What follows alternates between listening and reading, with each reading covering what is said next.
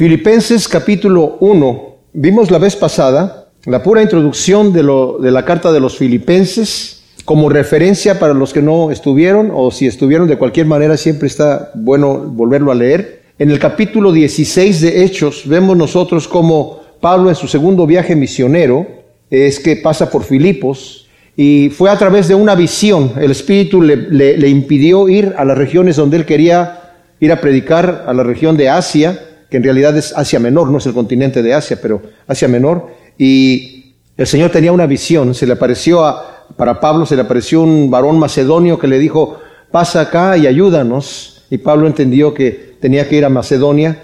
Y al entrar en Macedonia, está entrando a Europa por primera vez Pablo, y vemos que ahí es en donde el Evangelio entra por primera vez, con un grupo de personas, cuatro personas que fueron las que llegaron allí. Estaba Pablo con Timoteo, con Silas, y Lucas, que es el que está escribiendo el relato, ¿verdad? Que también acompañaba a Pablo en sus viajes. Y es bien especial que llegaron a un lugar en donde ni siquiera había diez varones judíos para formar una sinagoga, y había un grupo de mujeres que estaban en el río orando, y Pablo predica el Evangelio ahí, lo anuncia.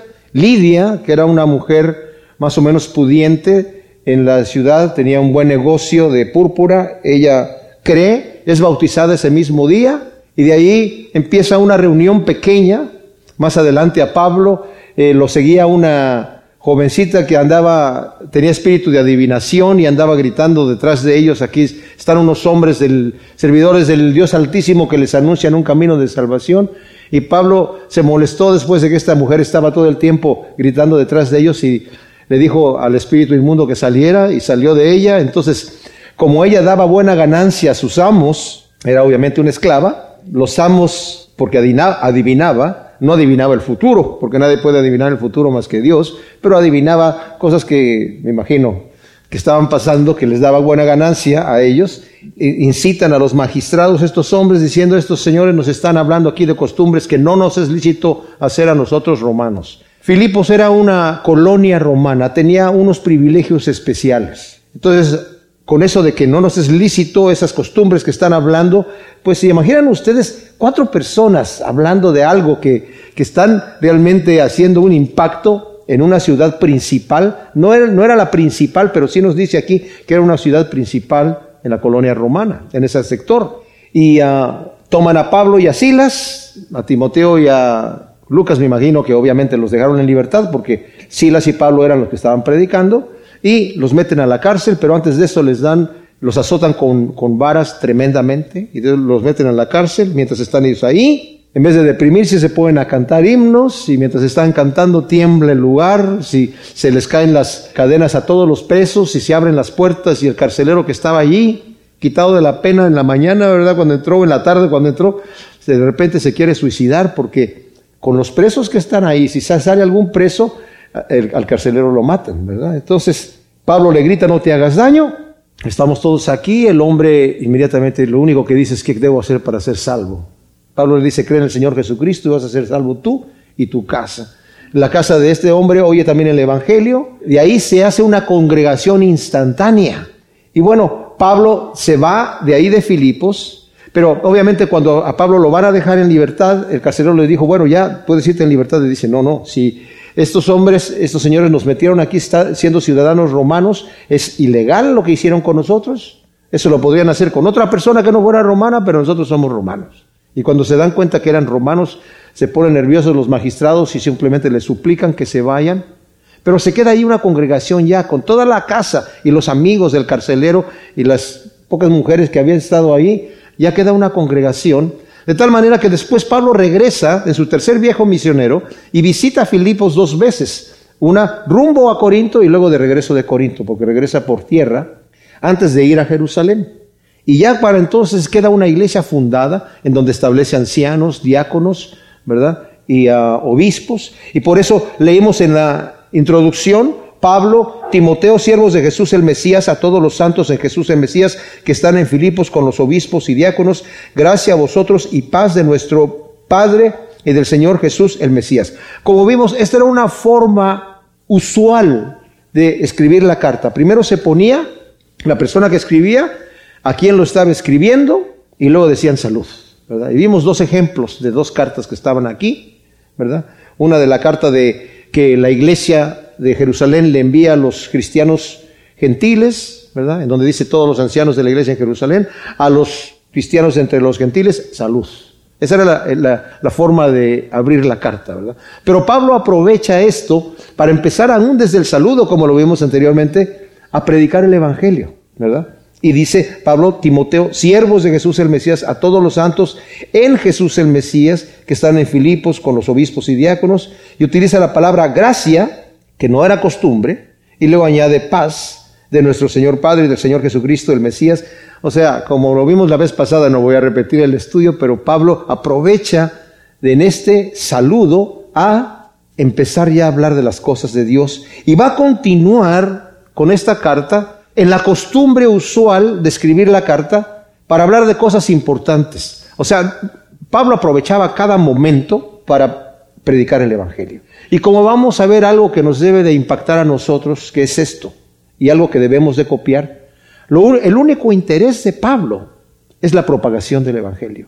No tiene ningún interés personal. No hay nada que él esté en el ministerio porque quiere sacar algo o porque a él le interese alguna posición. O, nada, él está totalmente vendido al Señor y lo único que le interesa es que el Señor sea glorificado y la esparción de la palabra de Dios entre el ministerio que ahora tenía, que era entre los gentiles.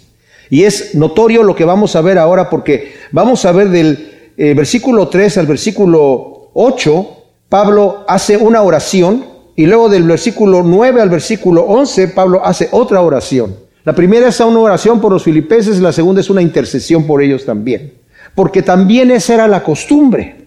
Como dije, está utilizando la forma habitual de escribir cartas de la época, pero una vez más lo transforma con el Evangelio. la primera eh, es una acción de gracias y la segunda es una intercesión. La acción de gracias es del versículo 3 al 8 y la intercesión es del 9 al 11. Por ejemplo, hay una carta que se encontró del año 168 de una, eh, un papiro antiguo que después del saludo habitual, ¿verdad? De fulano a perengano, saludos, ¿verdad? Venía el, el cuerpo de la carta que sí que empieza y no se tiene todo el papiro, pero esta es la parte de la carta que se tiene, de una mujer egipcia, escribió a a su esposo, después del saludo habitual, y le dice, si te encuentras bien y todos tus demás asuntos se encuentran del mismo modo, esa era mi continua petición a los dioses. Yo también me encuentro bien y tu hijo y todos los que están aquí pensamos de ti, en ti constantemente. O sea, ¿qué era lo que era habitual? Decir, estamos orando a, los dioses, era la, costumbre acá, pero Pablo está diciendo también, y, lo va a decir, yo estoy intercediendo por, estoy pidiendo a Dios por ustedes, al Dios vivo, ¿verdad?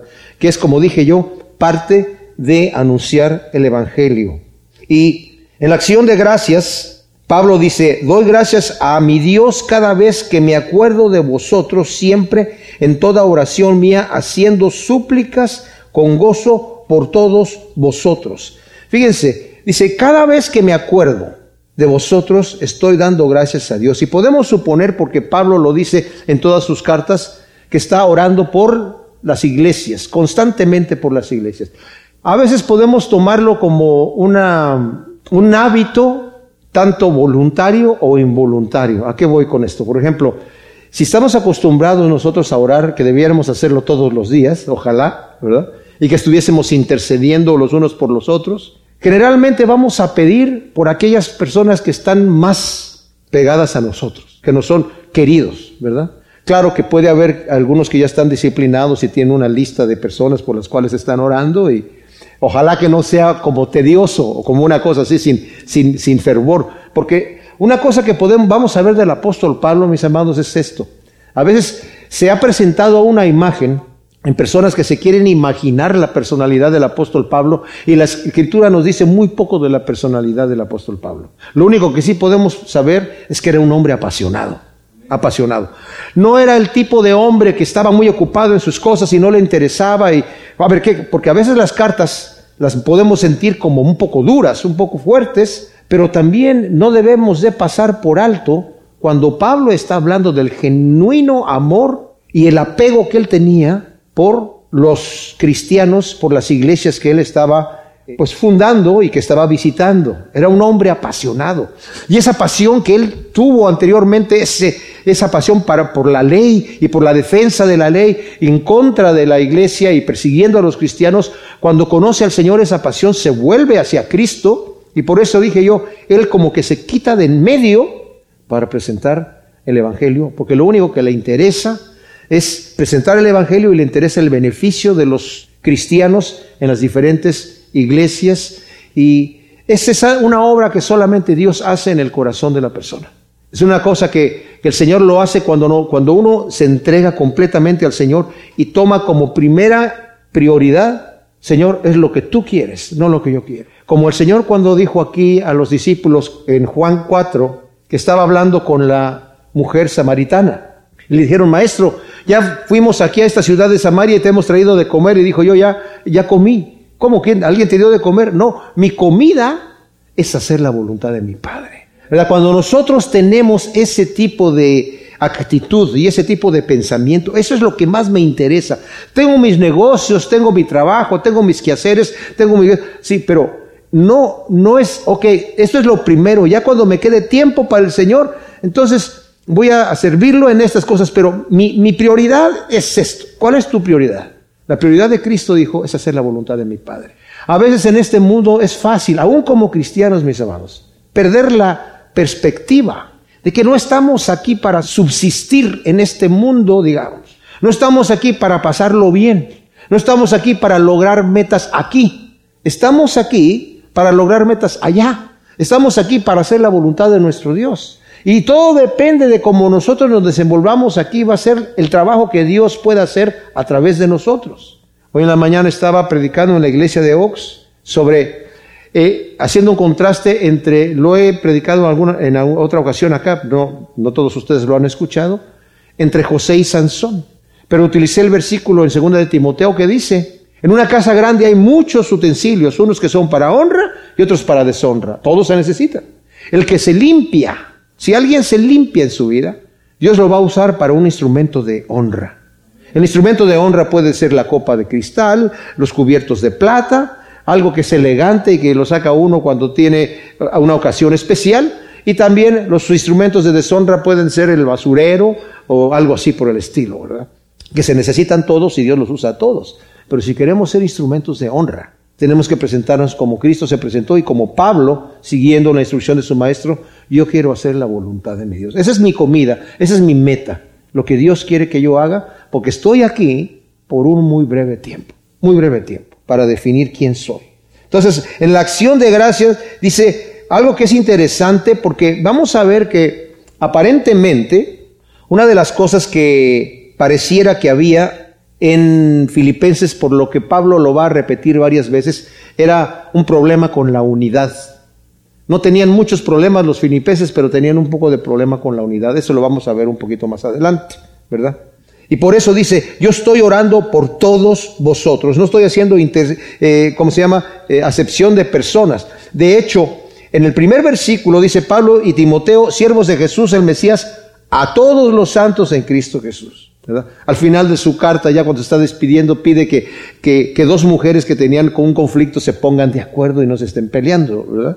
Que pues obviamente como apóstol Pablo sentía que no debería de haber ese tipo de situaciones internas, pero no algo muy grave, pero hace ese énfasis. O sea, Pablo está, estoy orando por todos ustedes. Es como nosotros como nuestros hijos, ¿no? Eh, si nuestros hijos están peleando, no tenemos favoritos, no vamos a, ok, pues a este sí lo defiendo, pero a este no, ¿verdad? Sino, si queremos arreglar el conflicto, tenemos que hacer justicia. Pero no es que amamos a uno más que al otro, no debiera ser así, ¿verdad? Y le vamos a dar preferencia más a este que a aquel, porque pues aquel no, no, no me gustó este niñito, cómo nació, cómo salió. No, tampoco pasa esto. Y aquí el, el apóstol Pablo, ¿verdad? Pues obviamente tiene el corazón de, ese padre espiritual, no quiere que se estén peleando sus hijos. Entonces oro por todos y, la bendición es para todos. Y doy gracias a mi Dios cada vez que me acuerdo de vosotros, siempre en toda oración mía, haciendo súplicas con gozo por todos vosotros. En la acción de gracias de Pablo, él agradece a Dios por los filipenses, como lo hacía, como dije, por todas las iglesias. Y su oración por ellos es constante, es decir, cada día que se acuerda de ellos y suplica a Dios por ellos y lo hace con gozo, sabiendo que Dios va a responder las peticiones que él tiene, que es uno de los temas centrales de la carta y la evidencia de una relación que el apóstol tenía con el Señor. Porque Pablo está escribiendo desde la cárcel en Roma. Ahora, esta, esta, esta carta venía como una respuesta a una ofrenda que los filipenses, siendo una iglesia pobre, porque las iglesias que estaban arriba en Macedonia, lo que ahora es Europa, eran iglesias pobres. Pero la iglesia que estaba abajo de Corinto, por ejemplo, en Acaya, al sur, eran iglesias ricas. Y Pablo va a decir, incluso en, la iglesia, de, eh, a la carta de Corinto, dice, yo recibí dinero de las iglesias pobres allá de Macedonia para no pedirles dinero a ustedes y que no crea la gente que yo vengo a predicar aquí por dinero, ¿verdad? Entonces, ellos le enviaron a Pablo a donde él estaba, le enviaban dinero y ahora enviaron a Epafrodito con dinero, diciéndole, mira, te amamos mucho Pablo, aquí hay un poco de dinero en Roma. Y luego eh, Pablo manda a Epafrodito con la carta, los amo yo también, aquí está la carta, y esta es la carta que estamos leyendo. A causa de vuestra participación, dices, tengo gozo a causa de vuestra participación Ahora, antes de entrar a esto, quiero decir que más adelante Pablo va a tener que enfatizar la, necesidad, como dije, de la unidad, que es un asunto que estaba allí, pero no tenían los problemas que había en Corinto y en Galacia. En Corinto había otros problemas más graves, había división, había eh, eh, gente que tenía partidismos, ¿verdad? Yo soy de Pablo, yo soy de Apolos, yo soy de Cristo, yo soy de Pedro. Había muchos problemas, había problemas de inmoralidad, había una serie de problemas con los judaizantes que llegaban a dividir ahí, a querer eh, poner sus, eh, que, los gentiles se circuncidaran y guardaran la ley de Moisés para realmente ser salvos y todas estas cosas. Estas, dudando del ministerio apostólico del apóstol, ¿verdad? De la autoridad que realmente si es un verdadero apóstol o no. No tenía esos problemas acá el apóstol Pablo, pero había el problema de la división. Entonces dice, por con gozo, a causa de vuestra participación en el Evangelio desde el primer día hasta ahora. O sea, la causa del gozo del apóstol es que se acuerda de ellos a, la, debido a la participación. La palabra aquí es coinonía. Es como una comunión, participación, compañerismo. Estamos unidos en la propagación del Evangelio. O sea, el apóstol dejó allí una semilla especial en esta gente que fueron capaces de recibirla, que era, el apóstol Pablo vino aquí a predicar el Evangelio y aunque le dieron, lo azotaron con varas, no, no, no se achicó, no se achicó, incluso estaba cantando con gozo en la cárcel y el Señor le respondió, ¿verdad? Abriendo la puerta, de manera que él siempre que llegaba confortaba de nuevo a los cristianos, miren, es a través de tribulaciones que vamos a entrar en el reino de Dios, pero ustedes los van a perseguir, porque a mí ya me están persiguiendo, ustedes los van a perseguir, pero continúen. Y ellos continuaron con este ejemplo. Por eso está diciendo, tenemos esta coinonía de esa participación en el Evangelio, en los padecimientos que estamos teniendo, pero también se va a referir a la ayuda que los están dando. Miren, creo que fue Francisco de Asís que dijo, vamos a predicar el Evangelio, le dijo a sus compañeros, y si es necesario, hablamos. O sea, en otras palabras, vamos a predicar el Evangelio con nuestras vidas. Estos filipenses no necesariamente tenían que salir así a predicar el Evangelio, aunque lo van a hacer. Y Pablo lo va a decir allí. Va a hablar que ellos salieron a, predicar con denuedo, pero más que predicar, era el testimonio nuestro, el que las acciones hablan más que mil palabras, ¿verdad? Entonces es, es, lo que le está diciendo a ellos.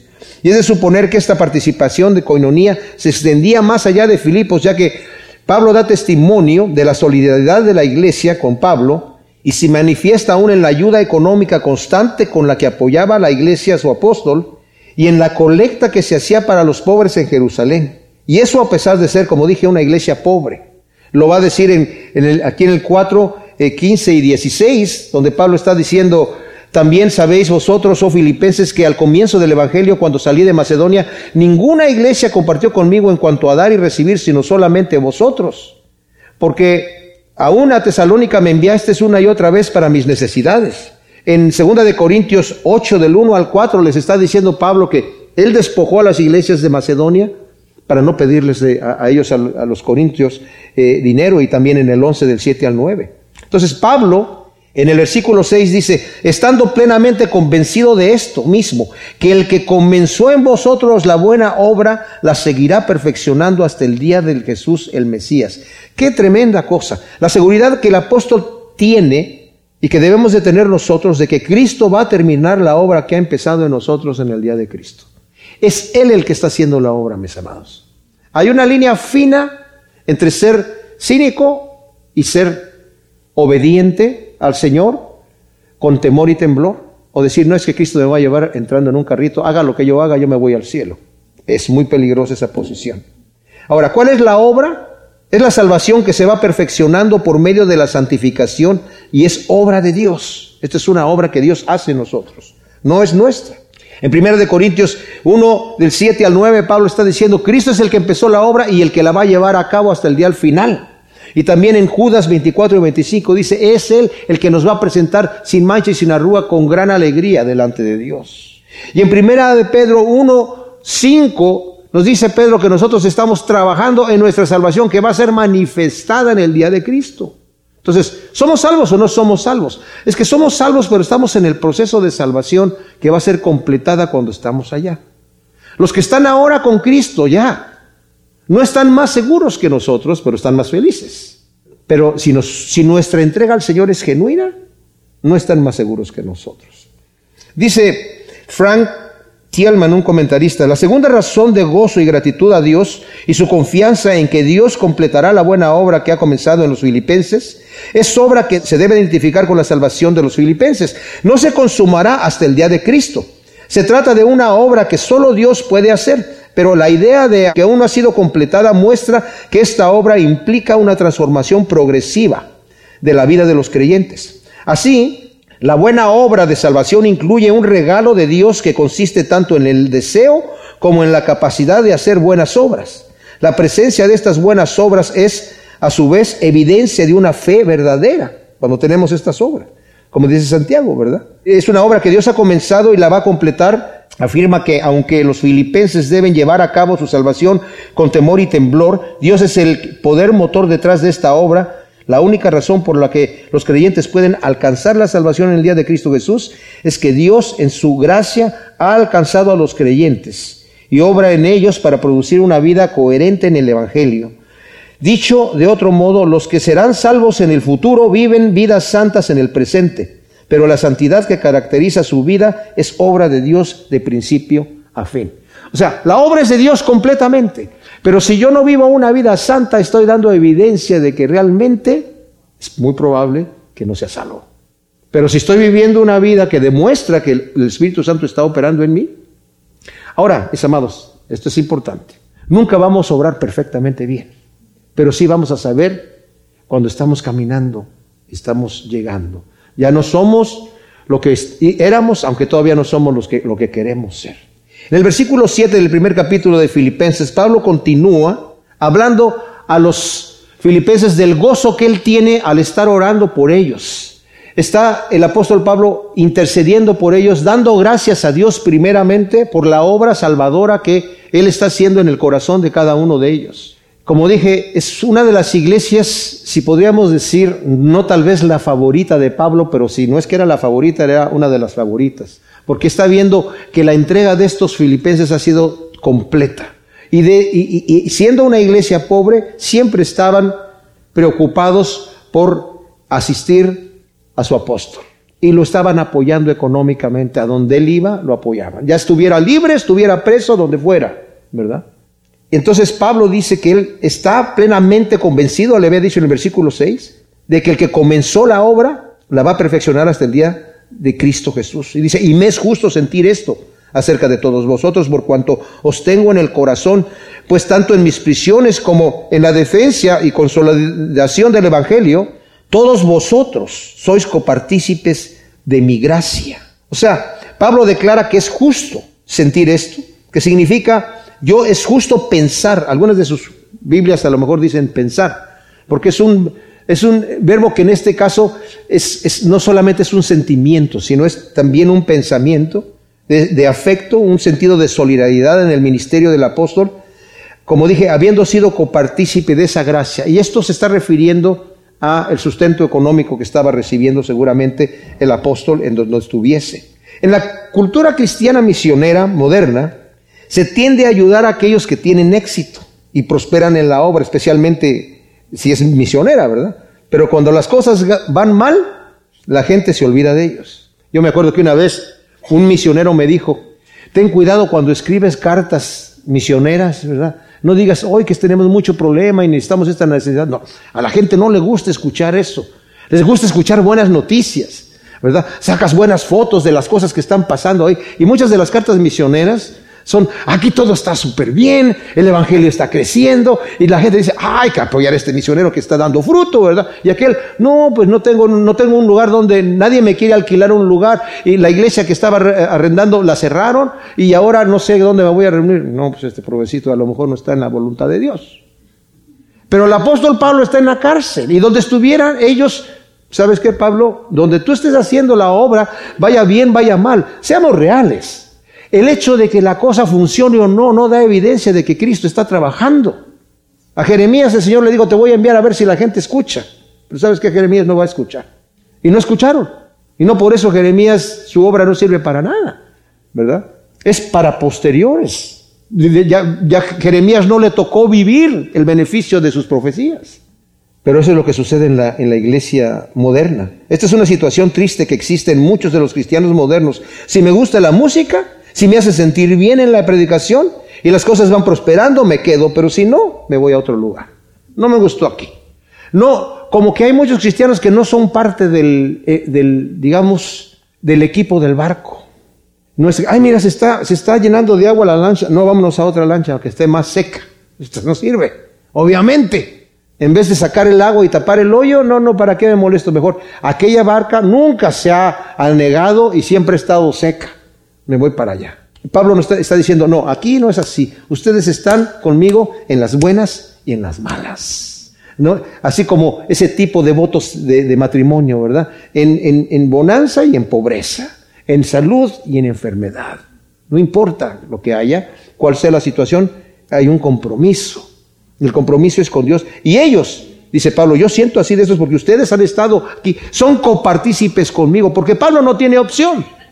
¿Cómo que no tiene opción? No, porque si lo toman preso, lo toman preso. Y si las cosas le van mal, le van mal. Y si le van bien, le van bien. Por eso aquí mismo en Filipenses dice, he aprendido a tener necesidad, he aprendido a tener abundancia, he aprendido a padecer hambre o a, estar saciado. Todo lo puedo en Cristo que, que me fortalece. Ese versículo a veces lo sacamos fuera del contexto donde viene, pero viene en eso. Aunque la cosa vaya bien o vaya mal, todo lo puedo en Cristo que me fortalece. Lo vamos a ver más adelante cuando lleguemos a ese capítulo 4. Porque dice Dios, me es testigo de cómo os anhelo vehementemente a todos vosotros en las entrañas de Jesús el Mesías. Y esto oro que vuestro amor abunde aún más y más en pleno conocimiento y en todo discernimiento para que sepáis discernir lo mejor, a fin de que seáis sinceros e irreprochables hasta el día del Mesías, llenos del fruto de justicia que es por medio de Jesús el Mesías, para gloria y alabanza de Dios. Pablo el versículo 8, pone a Dios como testigo del entrañable y verdadero amor que el apóstol tiene. Ese amor que literalmente dice es en las entrañas de Cristo Jesús. O sea, tengo un amor que no siquiera viene de mí, es un amor que Cristo me ha puesto por ustedes. Y es un amor fuertísimo. Porque les digo, mis amados, cuando el Espíritu de Dios toma control de nosotros, empieza a trabajar de esta manera en nosotros, ¿verdad? Es un amor que es de Cristo. Y, y Pablo está intercediendo, como dice aquí, en el versículo 9, y esto oro que vuestro amor abunde aún más y más en pleno conocimiento y en todo discernimiento. Pablo está intercediendo que el amor en, entre ellos abunde en todo conocimiento, ya que el amor de los creyentes muestra que somos discípulos de Cristo. El Señor en Juan 13, del 34 y 35, dijo, les voy a dar un nuevo mandamiento, que se amen los unos a los otros. En esto van a conocer la gente que son mis discípulos cuando tengan este amor entrañable los unos por los otros. Que abunde en todo conocimiento, dice, tanto religioso, conocimiento de Dios, conocimiento de la justicia de Dios, conocimiento de su Hijo, conocimiento de su voluntad, conocimiento del pecado, de la verdad y de todo lo bueno, o sea, conocimiento completo. Dicho de otro modo, la petición de Pablo que hace es pensando en los filipenses es que puedan expresar su amor de un modo que muestre, por un lado, un conocimiento de cómo obedecer la voluntad de Dios de forma general y por otro, de forma más concreta de cómo tomar decisiones morales basándose en la voluntad de Dios en las vicisitudes de la vida. O sea, ¿qué es lo que Dios quiere generalmente? Tengo que conocerlo, pero también en este momento, ¿qué es lo que yo tengo que hacer? ¿Qué es lo que Dios quiere que yo haga? Dice, para que sepáis discernir, es el versículo 10, lo mejor a fin de que seáis sinceros e irreprochables hasta el día del Mesías, llenos del fruto de justicia que es por medio de Jesús el Mesías para la gloria de Dios. Discernir qué es lo mejor entre las cosas que realmente importan y todo lo demás. A veces hay saber, tener que saber qué es lo correcto y qué es lo mejor. Siempre es bueno cuando estamos tomando una decisión, fíjense bien, esto es importante. Primeramente hacernos la pregunta, ¿qué es lo correcto? Y después, ¿qué es lo mejor? Llega una mujer y dice, ¿sabe qué? Ya no aguanto a mi marido, lo quiero dejar, ya no lo soporto más. La pregunta, ¿qué es lo correcto? No es que tú no entiendes, es que el tipo, ¿qué es lo correcto hacer? Bueno, lo correcto es que me quede. Ah, bueno. Y después pregunta, ¿qué es lo mejor? Porque, ¿qué es no, no es fácil? No, no, no es fácil. Es fácil, la decisión es fácil. ¿Qué es lo correcto? Llevarla a cabo. Uf, cuesta trabajo. Pero en cualquier cosa, siempre hay que preguntar. Te están haciendo una oferta de negocio, una, propuesta de negocio, y, están diciendo, ¿qué es lo correcto? Y después, que ya toma la decisión, ¿qué es lo correcto? Esa decisión es fácil hacerla. La segunda, ¿qué es lo mejor? Y Pablo está orando por los, por los eh, eh, eh, filipenses para que sepan tomar, hacer ese tipo de distinción. Para que sean sinceros e irreprochables hasta el día de Cristo Jesús, llenos de fruto de justicia, por medio de Jesucristo. Estos frutos de justicia son por medio de Cristo. Yo no los puedo producir por mí mismo, ya que es por medio de Él que podemos llegar a lograrlo, sin dejar a un lado que es nuestra obligación someternos a Él. Aquí lo dice en el capítulo 2, versículo 12 y 13. Hicimos mención de esto, pero lo voy a leer. Donde dice, por tanto, amados míos, como siempre obedecéis, obedecisteis no solo en mi presencia, sino mucho más ahora en mi ausencia, alistad vuestra propia salvación con temor y temblor, porque Dios es el que activa en vosotros tanto el querer como el hacer por su buena voluntad. O sea, me tengo que ocupar de mi salvación con temor y temblor, porque Dios es el que lo hace pero yo tengo que estar trabajando en ello. Y es lo que Pablo está aquí orando.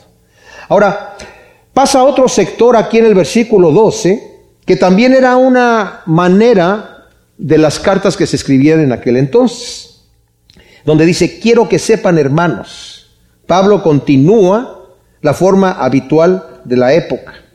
Se conserva un pedazo de un papiro de una carta de un tal Seonas, un soldado romano, que escribe a su madre desde el cuartel militar diciendo, Seonas a su madre y señora Tesus, muchos saludos. Quiero que sepas, o sea, como Pablo está diciendo aquí, quiero que sepan ustedes, era la costumbre, ¿verdad?, de la carta. Quiero que sepas que la razón por la cual te escribo, eh, eh, no te he escrito en mucho tiempo, no es que estoy enfermo, sino que estoy en el campamento. Y si te han dicho que estoy enfermo, la persona que te lo dije es culpable, ¿verdad? Continúa eso, ¿verdad? La carta. Pero quiero que sepas. Si Pablo utiliza esto, quiero que sepan, hermanos, ¿qué cosa? Pues la razón por la cual está escribiendo la carta que los filipenses están preocupados por el apóstol Pablo. Porque lo tomaron preso. Y los filipenses pudieron decir, pues se acabó. O sea, nuestro líder, el, apóstol que evangeliza, ya, ya está preso, no puede hacer la obra que él quiere hacer afuera. El diablo está enojado. ¿Saben qué, mis amados? El Señor sabe voltearle la tabla al diablo, la mesa al diablo de una manera que ni siquiera se la pensaba. Entonces Pablo está diciendo aquí a los filipenses, Quiero que sepáis, hermanos, que las cosas que me han sucedido, que es que está preso en Roma, han ayudado más para el progreso del Evangelio. ¿Cómo? ¿Cómo? Los filipenses, como dije, estaban preocupados por su encarcelamiento del apóstol Pablo. Pero Pablo, en lugar de mencionar cómo se encuentra él, él lo dice, yo estoy muy bien, no me falta nada, estoy tranquilo, quiero que sepan que yo me siento feliz, quiero que sepan que aquí tengo suficiente comida, no está tan mal la comida acá en, Roma. No. no. Ni siquiera comunica su situación personal. Sino lo que a mí me ha pasado, lo que las cosas que a mí me han acontecido han funcionado para el progreso del Evangelio. Como dije, es lo único que le importaba al apóstol, el servicio del ministerio de Dios. ¿Qué es lo que Dios va a hacer y qué es lo que Dios va a lograr? ¿Cómo puedo hacer la voluntad de Dios? Y lo que va a decir aquí es tremendo, ¿verdad? Y dice, eh, el progreso del Evangelio, esa es una palabra muy especial, que eh, en griego es eis prokopé, que significa como esos tractores caterpillar, ¿verdad? Que están empujando y aquí nada, nada me detiene, están como... El progreso del Evangelio es un progreso que va, va y va y no lo para nadie. Dice, ese, ese progreso no lo detiene absolutamente nada. La mano de Dios no la detiene nadie. Y el plan de Dios está ahí. La persecución de la iglesia, mis amados, ha servido para su crecimiento y la expansión del Evangelio y todo dentro del plan de Dios. Como les dije, eh, en los lugares en donde han prohibido que los cristianos se reúnan, es como si le hubieran echado abono a la iglesia. Crece más rápido. Y dice, de tal manera que mis prisiones por causa del Mesías son ya bien conocidas en todo el pretorio y a todos los demás. Fíjense este versículo 13, dice, Pablo se encargó de hacer notorio que él, estaba preso por causa del Evangelio y por la voluntad de Cristo. Estaba en Roma, en un arresto domiciliario, al final de, la carta de, um, Hechos, cuando termina, nos habla por lo menos no del final de la vida de Pablo, pero de cómo terminó en Roma él al final. Y dice el versículo 30 y 31, permaneció Pablo allí dos años enteros en su propia casa alquilada y recibía a todos los que acudían a él, proclamando el reino de Dios y enseñando lo concerniente al Señor Jesús el Mesías con toda libertad y sin impedimento. ¡Wow! O sea, Pablo llegó preso, él no sabía que iba a ir preso. Él pensó que iba a ir libre. Es más, él estaba tan atribulado, atribulado de que él iba no sabía cómo iba a llegar, porque lo tomaron preso en, Jerusalén, en un tumulto que se hizo. Cuando empezó a predicar, él, bueno, llegó a Jerusalén a, traer una ofrenda a los santos y le dijeron los hermanos de la iglesia, oye, se está diciendo aquí que tú estás alborotando a los judíos de que eh, no guarden la ley de Moisés, mira, haz estas cosas en el templo para que vean que tú sí guardas la ley. Y Pablo va al templo y lo prenden. Dice, este es el hombre que está haciendo muchos eh, problemas afuera. Y el tribuno lo, interroga y todo eso, y, Pablo está desesperado, pues, ¿y ahora qué? Ahora estoy preso. Y se le aparece el Señor Jesús en el versículo 11 del capítulo 23 y le dice, ten ánimo Pablo, porque así como has sido testigo de mí en Jerusalén, vas a ser en Roma. Y Pablo pudo haber pensado, pero en Jerusalén, Señor, cometí un error. Toda la gente se puso en contra de mí. No, tú me fuiste testigo en Jerusalén. Y ahora me vas a ser testigo en Roma. Y no vas a ir como predicador y vas a poner el púlpito aquí en la Plaza Mayor, vas a ir a la cárcel. Y desde la cárcel me vas a hablar a mí. Dice de tal manera que mis prisiones son conocidas a, todo, en todo el pretorio. O sea, en otras de, otra, de otra manera puesto. Estos soldados romanos jamás van a ir a escucharte a ti, Pablo, a predicar. Es ese judío rebelde que está por allí, insignificante. Nosotros vamos al bar, vamos a jugar, vamos por acá. Los soldados romanos, ¿qué les iba a interesar el Evangelio? Para nada. Pero ahora está en una casa y tiene un soldado romano allí encadenado con él. De cuatro a seis horas. Y luego lo respaldó. y tenía visitas que llegaban a visitarlo. Y hermano Pablo, ¿cómo estás? Sí, mira esa cosa. Y el soldado allí, mira así. Y veían su corazón, veían su carácter, veían cómo él oraba cuando estaba solo y cuando venían con él. Pues vamos a orar antes de que te vayas, Timoteo. Sí, Señor, gracias que vino mi hermano Timoteo y gracias que ha, traído este, gracias que me trajeron esta ofrenda de acá, gracias que me da la libertad de, orar y de, de orar. Y te pido por este soldado que está aquí encadenado conmigo, Señor, que está oyendo todo lo que estamos diciendo y todo lo que estamos orando, que ha sido testigo del amor que tú le tienes a Él. Y te doy gracias por el que antes se fue, el que lo acaba de reemplazar ese un momento, y por el que va a venir al rato después de este. Y, el soldado no se puede ir de ahí. Y dice, miren mis amados, al final, al final dice el versículo 22 del último capítulo 4 de, de Filipenses, os saludan todos los santos y mayormente los que son de la casa de César. O sea, ya tenía unos convertidos ahí de la casa de César. Y cuando habla de la casa de César, no solamente se estaba refiriendo a los soldados del pretorio. ¿Saben cuáles eran los soldados del pretorio? Los soldados de la guardia personal del César, de Nerón. Dice, todos ya escucharon del Evangelio aquí. Así que por eso el Señor me tiene aquí, ¿verdad? Es un ministerio en la cárcel, pero no es un ministerio donde, donde el evangelista entra y sale, sino donde entra y no sale. Y hay muchos ministerios así, el Señor lo ha hecho así con mucha gente. Hay pastores que los han tomado presos y están en la cárcel y no salen. Pero el Señor ahí les ha dado el ministerio para predicarles a gente que no iban a escuchar la palabra de Dios de ninguna otra manera. Y vemos aquí cómo se... Pero dice, aparte de eso, eso es lo todo, dice, y la mayoría de los hermanos en el Señor, cobrando ánimo con mis prisiones, se atreven a hablar con denuedo la palabra sin temor. O sea, Pablo les había dicho en el primer capítulo, mis amados, a los romanos, que en el versículo 15, yo tengo ganas de ir a Roma a predicar el Evangelio, yo sé que ustedes ya lo conocen, quiero compartir algunos eh, eh, eh, regalos espirituales, pero también quiero predicar el Evangelio yo mismo ahí. Yo sé que ahí hay una iglesia y ustedes salen a predicar el Evangelio, pero yo quiero ir a predicar el Evangelio allí también en Roma. Pues no puede estar en las calles Pablo, pero los hermanos que estaban allí, viendo a Pablo preso, tomaron ánimo y con denuedo salieron ellos a predicar con denuedo afuera, en donde Pablo no estaba. Como dije, mis amados, el Señor le voltea la mesa así al diablo y le dice, con que tú querías parar la obra, pues la obra ahora va por dos lados. Ahora Pablo está predicándole a los, a los que están en la casa de César. El Evangelio eventualmente va a llegar hasta Nerón.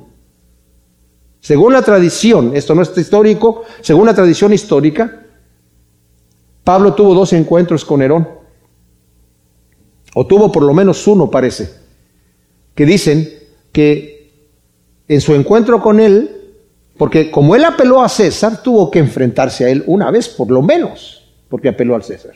Y Pablo iba a estar preso hasta encontrarse con él.